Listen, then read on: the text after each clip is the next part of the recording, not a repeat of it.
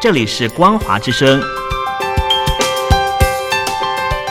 听众朋友，从现在开始，请您一起来关心最近发生的新闻事件。欢迎收听《光华随身听》。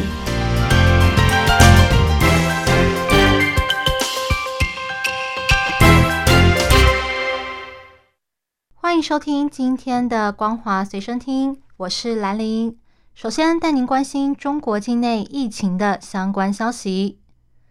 在中国国家卫健委发布了“九不准”，严禁地方政府随便加码防疫措施，以及中国国务院提出稳经济的指令后，中国部分城市近半个月来持续放松管制，但仍有一些地区逆风加强管制。综合媒体报道。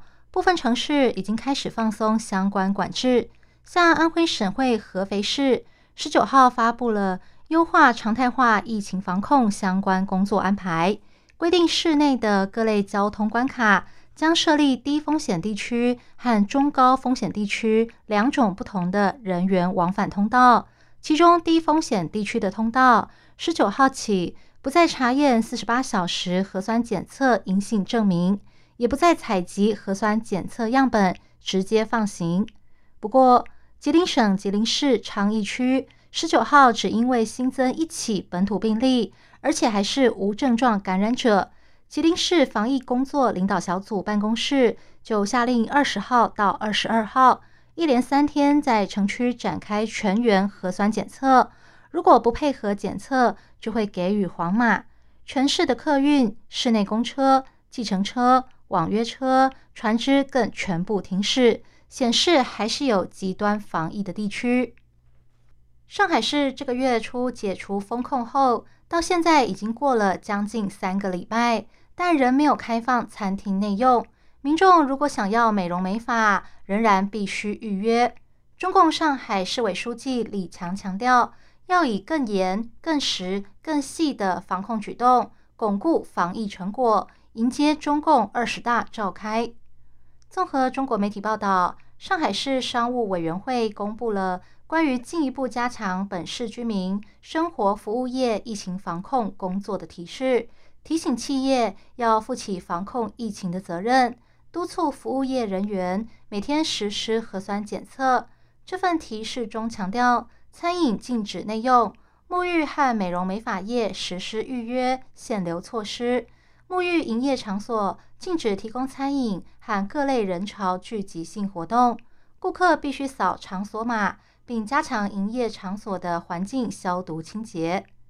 在此同时，最近微信上流传一篇文章，说上海有一名八十多岁的老太太想要买一碗面给自己庆生，因为没有手机可以扫场所码，想帮她的网友也因为核酸检测超过七十二小时。结果店员拒绝卖面给他们，老太太只能伤心离开。有网友认为店员太不近人情了，但也有人认为应该要怪目前的防疫政策。但目前上海的防疫措施仍然没有放松的迹象。根据北京当局公布的贸易资料显示，北韩在五月份突然停止从中国进口 COVID-19 疫情相关的防疫产品，包括口罩。疫苗、手套和呼吸机等等。根据中共海关六月二十号公布的资料，北韩一到四月时从中国进口了超过一千零六十万个口罩、近九点五万个温度计以及一千台呼吸机，但五月时却没有从中国进口任何的防疫产品。今年五月中旬，北韩首次承认他们正在与 COVID-19 疫情奋斗中。北韩朝中社宣称，目前每日的新增发烧病例一直在往下降。平壤当局从来没有直接确认有多少人病毒检测结果呈现阳性，但世界卫生组织认为北韩的疫情正在持续恶化。接下来，我们来关心一则香港的消息。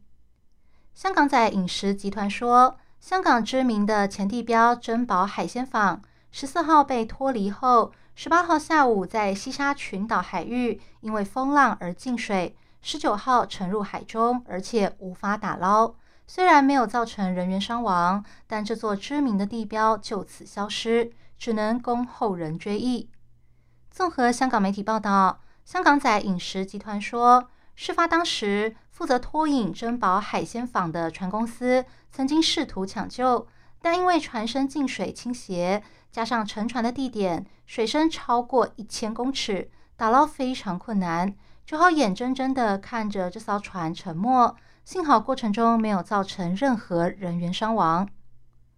拥有中国宫廷外形、内部华丽精美的珍宝海鲜坊，在一九七六年开幕后，四十多年来一直是香港的知名地标，还被称为世界上最大的海上食府。许多中外名人都曾经来这里用餐，不少香港电影也都在这里取景，包括《食神》《无间道二》等等。但进入二零一零年后，珍宝海鲜坊的营运状况越来越差。二零一三年起开始连连亏损，最后因为 COVID-19 疫情导致停业。中国“一带一路”政策的合作国家相继出现危机。继上个月斯里兰卡传出严重的债务危机后，非洲赞比亚最近也爆出了财政问题。中共要求国际货币基金紧急援助赞比亚。但遭到拒绝，反而被国际货币基金要求先减免对赞比亚的债务。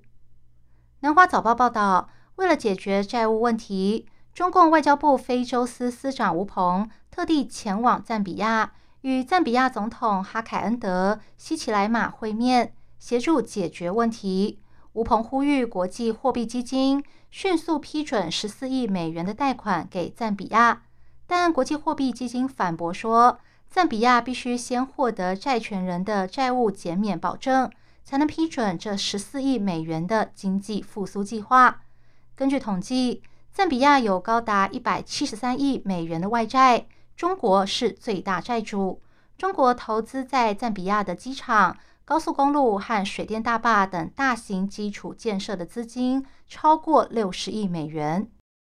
美国加州游戏公司动视暴雪旗下的。暗黑破坏神系列新作《暗黑破坏神：永生不朽》原本预计六月二十三号在中国上线，却突然宣布延期，导致中国的合作方网易的股价一度暴跌十趴。追究背后原因，竟然只是因为一句话。英国金融时报报道，《暗黑破坏神》的新作品被延后上线，是因为这家游戏公司的官方微博账号。在五月二十二号发了一句“熊怎么还不下台”，这句话被解释为嘲讽中共领导人习近平。他经常被比喻成小熊维尼，导致这只熊一直被中共审查机构列入黑名单。目前，暗黑破坏神的官方微博已经被封号。网易也发表声明，证实公司与动视暴雪合作开发的手机游戏《暗黑破坏神：永生不朽》。将会延后在中国发行，开发团队正在对游戏进行多项优化调整。受到这个坏消息的影响，二十号网易在香港的股价大跌，盘中一度闪崩超过十趴，创下九个月来的最大跌幅。尾盘稍微收敛，下跌六点六八趴。以上新闻由兰陵为您编辑播报。感谢您收听今天的光华随身听，我们下次见。